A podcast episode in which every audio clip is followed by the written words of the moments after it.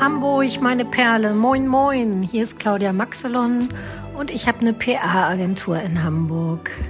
Ich wünsche euch allen einen stressfreien Tag und jetzt erstmal viel Spaß mit Episode 58. Bäcker am Morgen. Alles, was Hamburg bewegt. Der tägliche Podcast vom Abendblatt. Es gibt so viele Hamburg-Themen, die wir heute mit Ihnen ausführlich besprechen könnten. Von der Top 10 der Blitzeranlagen bis zur Airbar, die in die Hafen City kommt, und zwar in die 13. Etage vom Bürohaus Lee. Dazu gibt es natürlich ausführliche Infos auf abendblatt.de. Wir hier bei Bäcker am Morgen haben uns aber drei andere Themen rausgepickt, die wir jetzt mit Ihnen, liebe Podcast-Freunde, ausführlicher besprechen möchten. Zum einen die Ergebnisse der großen ADAC-Studie. Abgefragt wurde das Thema Mobil in der Stadt. Wie zufrieden sind die Hamburger im Straßenverkehr? Kleiner Spoiler von mir, irgendwie sind alle eher unzufrieden. Außerdem, der Tunnel wird teurer als gedacht. Von welchem Tunnel rede ich? Natürlich vom Krötentunnel. Ist das jetzt Comedy? Die Auflösung gleich. Aber los geht's mit einem Streik. Ohne geht's in Deutschland ja scheinbar nicht mehr. Mein Name ist Marcel Becker und wir starten jetzt. Wenn Verdi seine Streikankündigung rausgibt, dann schaue ich immer als erstes, ganz egoistisch, ob Hamburg auch betroffen ist. Hashtag Streik am Flughafen. Diese Städte hat Verdi am Haken. Bremen, Hannover, Berlin, Dresden, Frankfurt, Erfurt, wusste gar nicht, dass die einen Flughafen haben, Köln, Düsseldorf, Leipzig und Mist, Hamburg ist natürlich dabei. Frage an Wolfgang Horch aus unserer Wirtschaftsredaktion. Du bist am Thema Flughafen fürs Abendblatt immer ganz dicht dran. Was erwartet uns heute am Flughafen? Ich tippe mal relativ wenig. Da tippst du genau richtig. Es wird heute zumindest auf Abflugseite nichts gehen. Verdi hat ja die Beschäftigten der zentralen Sicherheitskontrolle zum Bahnstreik aufgerufen und die Sicherheitskontrolle wird daher heute den ganzen Tag über geschlossen sein.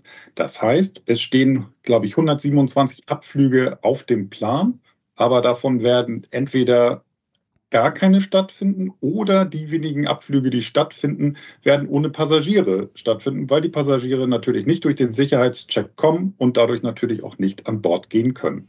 Aber Wolfgang, so ein Schlauberger wie ich, der sagt, der hebt jetzt die Hand und sagt, Moment mal, die Abflüge, was sind mit den Ankünften? Da geht doch was. Da kann was gehen und da wird auch was gehen. Es werden sicherlich Maschinen reinkommen, weil natürlich viele andere europäische Flughäfen, zu denen der Flughafen Hamburg ja Verbindung unterhält, nicht von dem Streik betroffen sind. Betroffen sind ja eine Großzahl der deutschen Flughäfen, zum Beispiel nicht der Münchner und nicht der Nürnberger Flughafen, weil dort die ähm, Angestellten der Sicherheitskontrolle direkt beim Staat angestellt sind und damit dem Tarifvertrag des öffentlichen Dienstes unterliegen und nicht dem Tarifvertrag, den Verdi jetzt mit dem, Bund, mit dem Bundesverband der Luftsicherheitsunternehmen ausgestalten möchte. Aber dann sag doch bitte auch mal ein Wort dazu, gleich bei dieser Gelegenheit, Wolfgang. Was fordert Verdi denn? Wir sind ja bei diesen Streiks immer so ein bisschen hin und her gerissen. Einerseits sind alle genervt, auf der anderen Seite, naja, Verständnis haben wir ja auch für bestimmte Forderungen. Wir müssen sie einmal verstehen, damit wir da ein Urteil abgeben können. Was, was will Verdi erreichen? Es geht im Prinzip um zwei Kernanliegen. Zum einen möchte Verdi mehr Geld haben und da geht es um 2,80 Euro pro Stunde, die Verdi auf, gerechnet auf zwölf Monate für alle Entgeltgruppen mehr erreichen möchte. Dann muss man natürlich wissen, in welcher Relation ist das? Also wo liegt momentan so der, der Stundenlohn in der Branche? Und der reicht von knapp 14 Euro bis gut 20 Euro. Das heißt, rein rechnerisch ergibt sich ein Plus von etwa 20 Prozent, was Verdi in der Spitze anstrebt.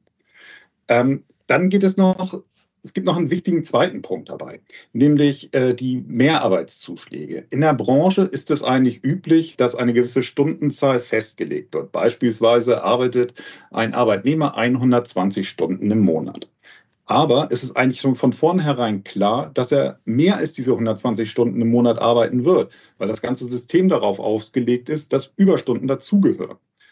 Und da geht es Verdi jetzt darum, dass sozusagen in dem Fall ab der 121. Überstunde diese Überstunde auch bezahlt wird. Das heißt, ein Mehrarbeitszuschlag ähm, darauf entfällt von um die 30 Prozent. Ja, aber da wird ja jeder sofort, also Wolfgang, da sagen wir doch alle sofort, bitte macht da schnell einen Haken dran. Überstunden müssen natürlich bezahlt werden, oder?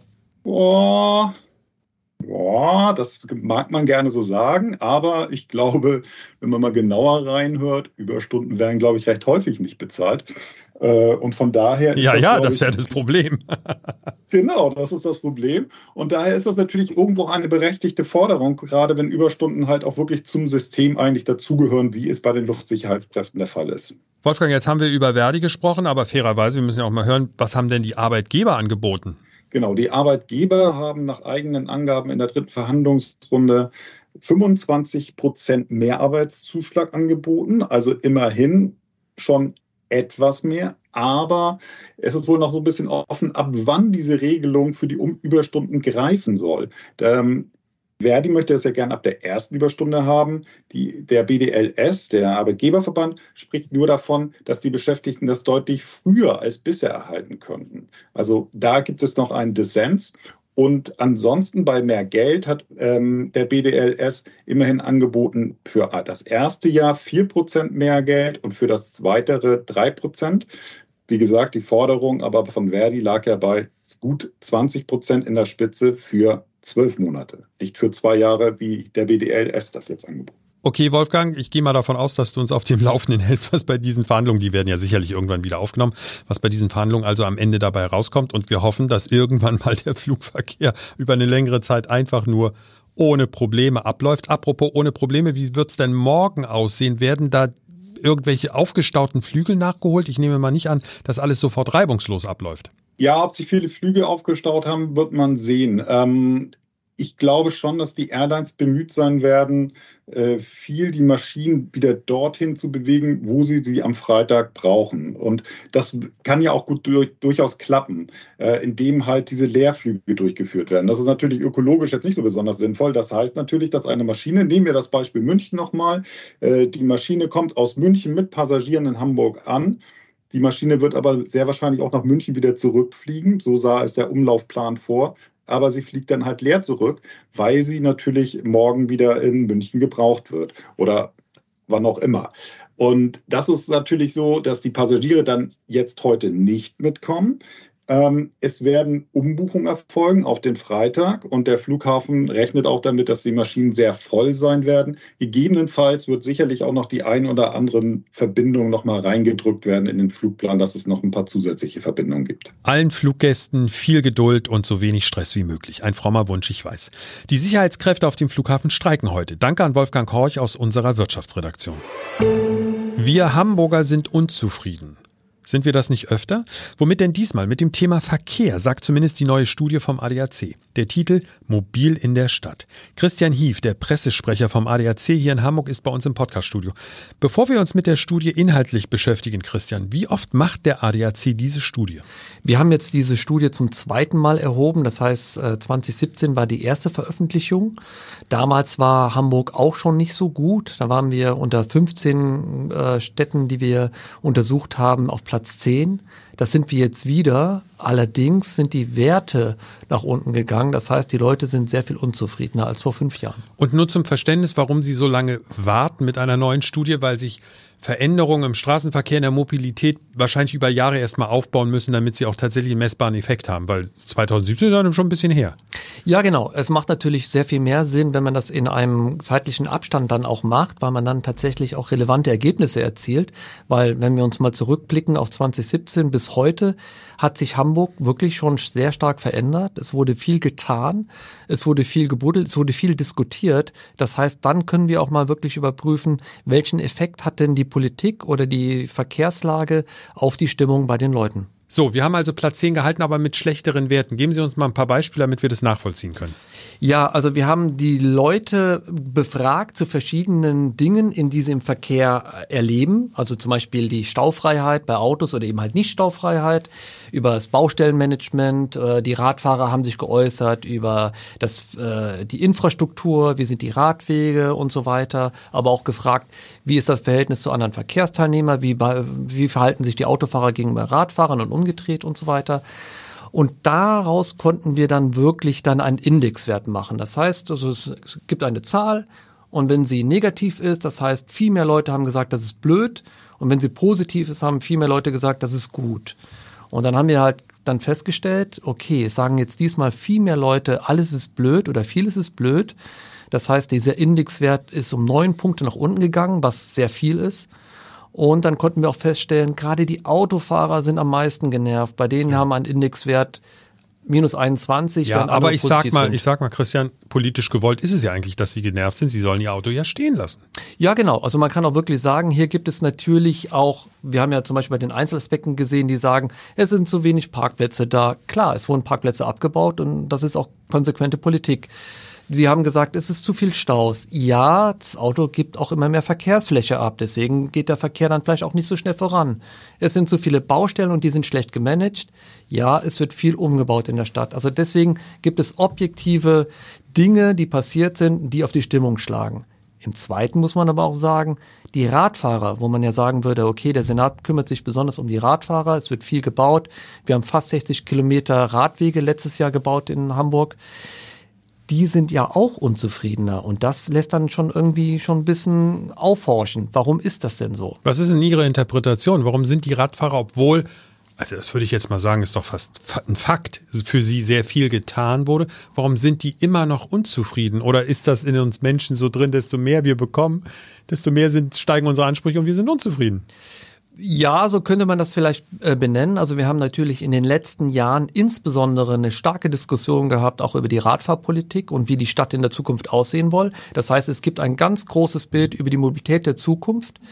Und desto rosen, rosafarbener er auch ist, diese Zukunft, desto trüber ist auch die Gegenwart. Das heißt, wenn ich dann mit meinem Fahrrad unterwegs bin, ich fahre über diesen neuen, tollen Radweg, der gebaut worden ist, und komme dann auf einen Teilabschnitt, der wieder fürchterlich ist oder ist überhaupt kein Radweg, dann ärgere ich mich noch umso mehr, weil meine Ansprüche einfach auch mehr steigen. Und weil, glaube ich, auch viel über solche Städte wie Kopenhagen gesprochen wird, wo also der Radfahrer ja im Grunde die Stadt beherrscht. So, so ist mein Gefühl. Also es ist toll, wenn man da ist.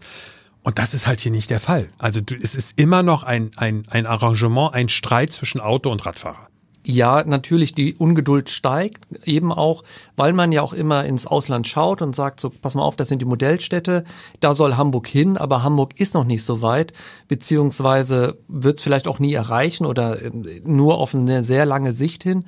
Und deswegen ist man natürlich auch frustrierter, wenn dann irgendwie ein Autofahrer einem zu nahe kommt und angehobt wird. Mobil in der Stadt. Eine groß angelegte Studie vom ADAC über das Zusammenspiel und über die Zufriedenheit der Verkehrsteilnehmer. Das nur noch mal nebenbei. Hamburg auf Platz 10 und Dresden ist der Spitzenreiter. Vom Pressesprecher des ADAC Hansa, Christian Hief, zu unserem stellvertretenden Chefredakteur Matthias Iken. Übrigens ein überzeugter Radfahrer. Du hast über diese Studie viel auf abendblatt.de berichtet, Matthias. Wir müssen einmal fairerweise festhalten, Straßen werden saniert, Radfahrwege ausgeweitet und, und, und. Trotzdem sind die Menschen unzufrieden. Ich wäre als Politiker ganz schön gefrustet, egal was du machst oder wie du es machst. Oh, ich glaube, es gab schon bessere Zeiten für Politiker, Politiker zu sein. Also derzeit weht ihnen wirklich ein sehr, sehr strammer Wind ins Gesicht und es gibt eine gewisse Unzufriedenheit und auch Undankbarkeit. Das kann man sicher konstatieren. Undankbarkeit, das finde ich immer das Gemeinste eigentlich. Wenn du denkst, du hast was getan und dann ist jemand undankbar. Naja, Aber als Politiker man muss, glaube ich, die Ergebnisse schon ein bisschen aufteilen. Ich finde die Note oder die Unzufriedenheit über die Radfahrpolitik wirklich absurd. Ja, lass uns gleich mal einsteigen. Okay. Was ist bei den Radfahrern? Du bist ja selber aktiver Radfahrer, kommst jeden Tag mit dem Fahrrad hier ins Büro. Was hat sich denn erstmal subjektiv deiner Meinung nach getan bei den Radfahrern? Also subjektiv muss sich ja was verändert haben, sonst wären sie nicht unzufriedener, als sie vor sechs Jahren waren. Objektiv muss man ganz klar sagen, hat sich eine Menge getan. Also das wird jeder, der Fahrrad fährt in der Stadt sehen. Es gibt halt viel mehr abgetrennte Fahrradwege. Es gibt die roten Meilen. Es gibt inzwischen Spuren für Fahrradfahrer. Es gibt Fahrradstraßen. Allein im letzten Jahr sind wieder 57 Kilometer Radwege saniert und neu gebaut worden. Also es hat sich richtig viel getan. Aber trotzdem, die Leute sind unzufriedener als 2017 die Radfahrer sind unzufriedener als ja. 2017. Ist es dann tatsächlich dieses, was, was wir oft so formulieren nach dem Motto, na ja, wenn was besser wird, die Ansprüche steigen genau. immer mehr und dass du dann sagst, das reicht immer noch nicht, aber das ist doch verrückt. Ja, verrückt ist, dass die Ansprüche halt noch schneller, schneller steigen, als die Politik hinterherkommt. Also es ist sehr, sehr viel passiert, aber das kann gar nicht reichen, weil die Ansprüche in derselben Zeit viel größer geworden sind. Und es kann auch sein, dass man vielleicht ein bisschen ja das Opfer des eigenen Erfolges ist, denn in dem Maße, wie immer mehr Menschen aufs Fahrrad umsteigen, wird natürlich das Fahrradfahren auch ein bisschen unbequemer. Da muss ich mal an der Ampel vielleicht sogar eine Rotphase abwarten, Verrückt. weil so viele vor mir stehen. Ja, du Armer. Ich finde Radfahrer, das ist noch ein ganz anderes Thema, achten eigentlich relativ selten auf die Verkehrsregeln, aber das davon. ist, das ist ein anderes Thema. Also Also, auch schon mal gehabt. Ja, ihr Radfahrer, ihr Radfahrer seid generell unzufriedener. Was ist denn mit nicht, uns Autofahrern? Ich, ich nehme mich da raus. ja, du findest das alles toll. Ja, alles toll finde ich auch nicht. Also ich finde manche Strecken wirklich haarsträubend. Ich finde auch die Idee, Busspuren und Fahrradfahrer quasi auf eine Spur zu zwingen, nicht immer so richtig gut. Wenn da hinter mir so ein Bus irgendwie kommt, habe ich manchmal auch schon ein schlechtes Gefühl. Also es gibt sicher einiges, was man noch Und der Busfahrer kann. möglicherweise ja auch. Ja. Der sagt Aber ja auch, es ist besser geworden. so einfach. Halten wir das mal fest. Ja. Und weil du fragst, ihr Autofahrer, ja, das ist natürlich nicht besser geworden. Aber da darf man auch nicht um den heißen Brei herumreden. Da gibt's auch verschiedene Tendenzen. Erstmal sind es mehr Autos geworden. Auch wenn wir immer sagen, wir wollen das Auto peu à peu zurückdrängen. Wir wollen ja in der Stadt, dass Autofahren unattraktiver wird. Und das wird es alleine schon deshalb, weil natürlich der Straßenraum begrenzt ist. Wir sind aber eine wachsende Stadt. Es kommen immer neue Menschen mit neuen Pkw dazu, die sich diesen Platz teilen müssen. Und zeitgleich haben wir eben drüber gesprochen, haben wir auch immer mehr Fahrradfahrer und immer mehr Fahrradspuren.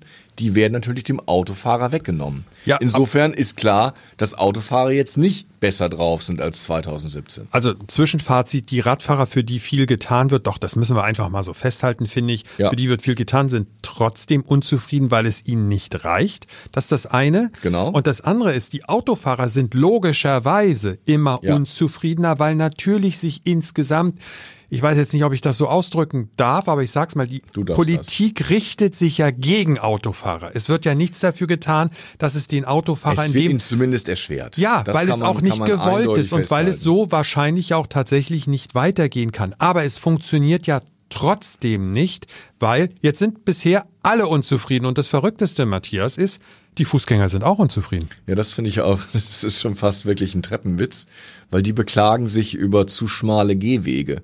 Und da muss man ganz ehrlich sagen, die haben sich nun wirklich nicht in den letzten sechs, sieben Jahren verändert. Da greift, glaube ich, ja, da greifen vielleicht zwei Punkte.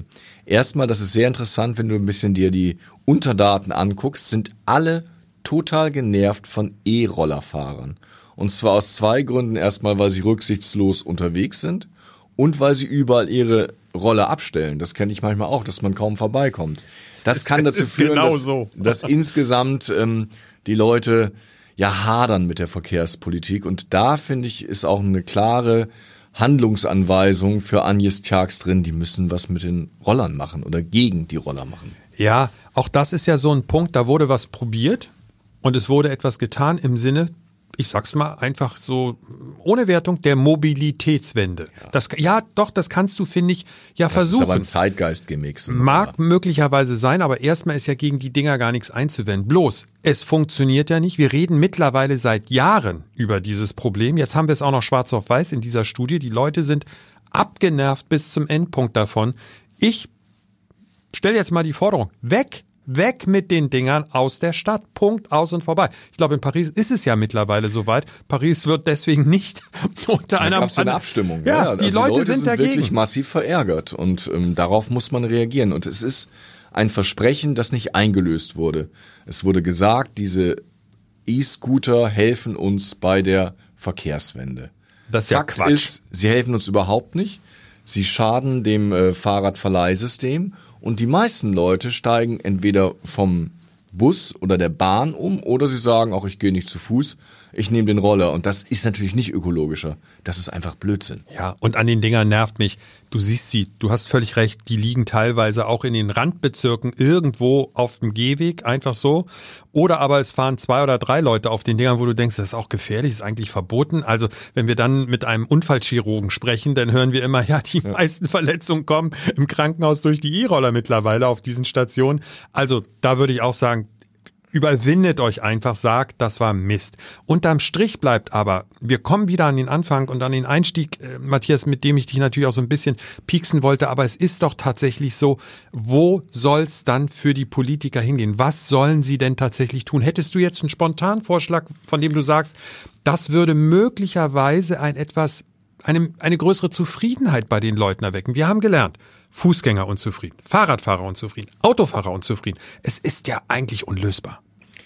Also ich glaube, das ist jetzt schon wirklich eine Metafrage. Also die E-Roller wäre was ganz Konkretes gegen die Unzufriedenheit im Land, die auch abstrahlt auf diese ADAC-Umfrage, kann natürlich Politik nur bedingt was machen. Also die Politik kann nichts gegen, also wenig gegen Putins Angriffskrieg in der Ukraine, kann auch wenig gegen Der hat mit meiner Stimmung als. Autofahrer am Ende zu tun. Würdest du Ja. so weit den ja, ja, Bogen das spannen? Ist, Wahnsinn. ist wirklich etwas, was so ein bisschen bleischwer auf den Gemütern lastet.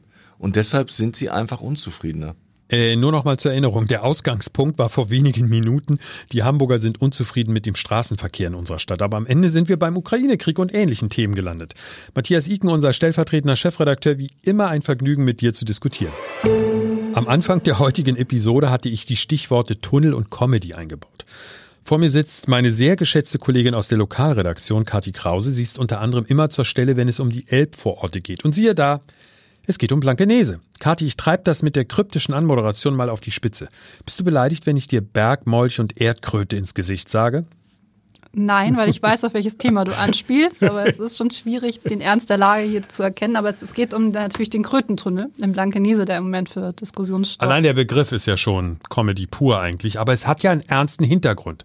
Wir wollen das nicht von Anfang an hier in irgendeiner Form ins Lächerliche ziehen. Es gibt einen sehr, sehr ernsten Hintergrund und dann am Ende, wenn wir uns die ganzen Fakten angeguckt haben, kann man ja immer noch mal sagen, ist das jetzt Quatsch oder macht das Sinn? Einmal die Fakten bitte, Kathi. Also, die Fakten sind, das heißt nicht Krötentunnel, sondern neuer Amphibien-Leitschutzsystem. Das ist im Blankenese am Falkensteiner Ufer gebaut worden. Ähm, es geht um 400, ich sag mal 60 Meter.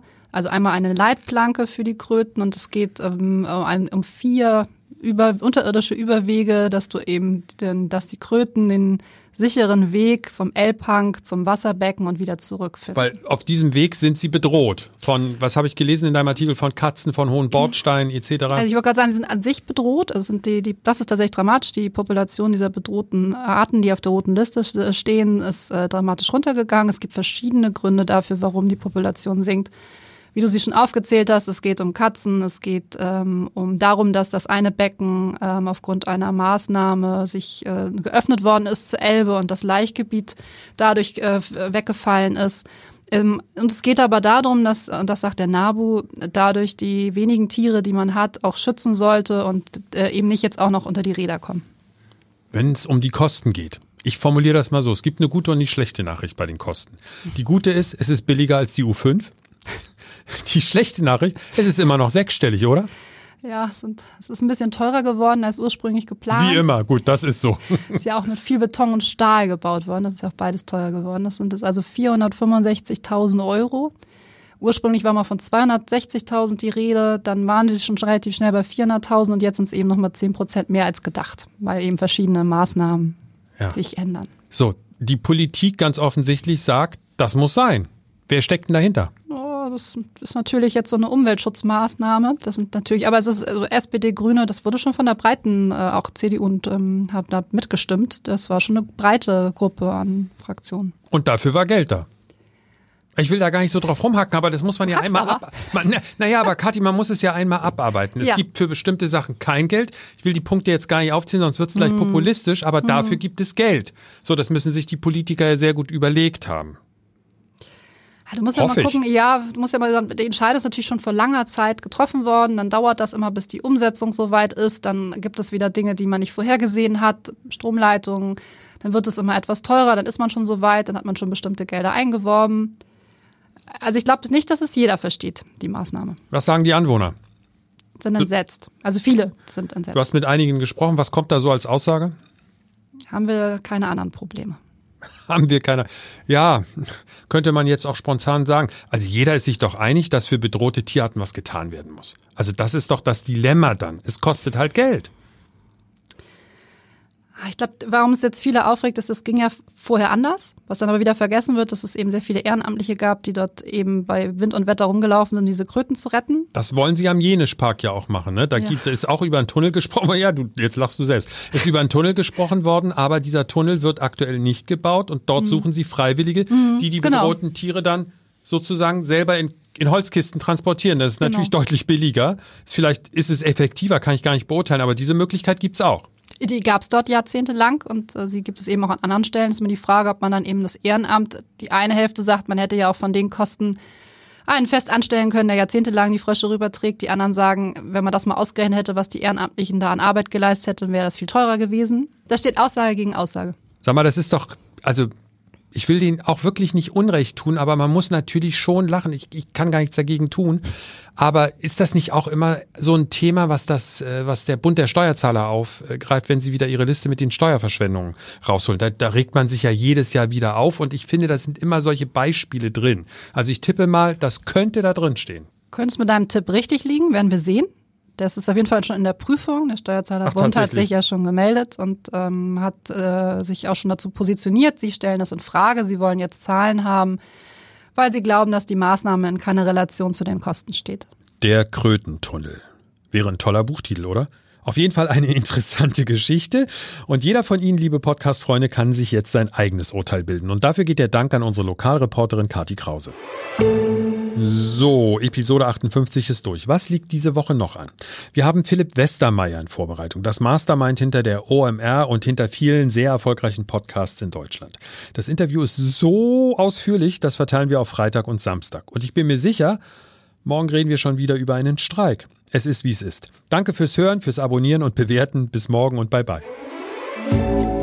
Ein Podcast von Funke. Weitere Podcasts vom Hamburger Abendblatt finden Sie in unserer Abendblatt Podcast App und auf abendblatt/podcast.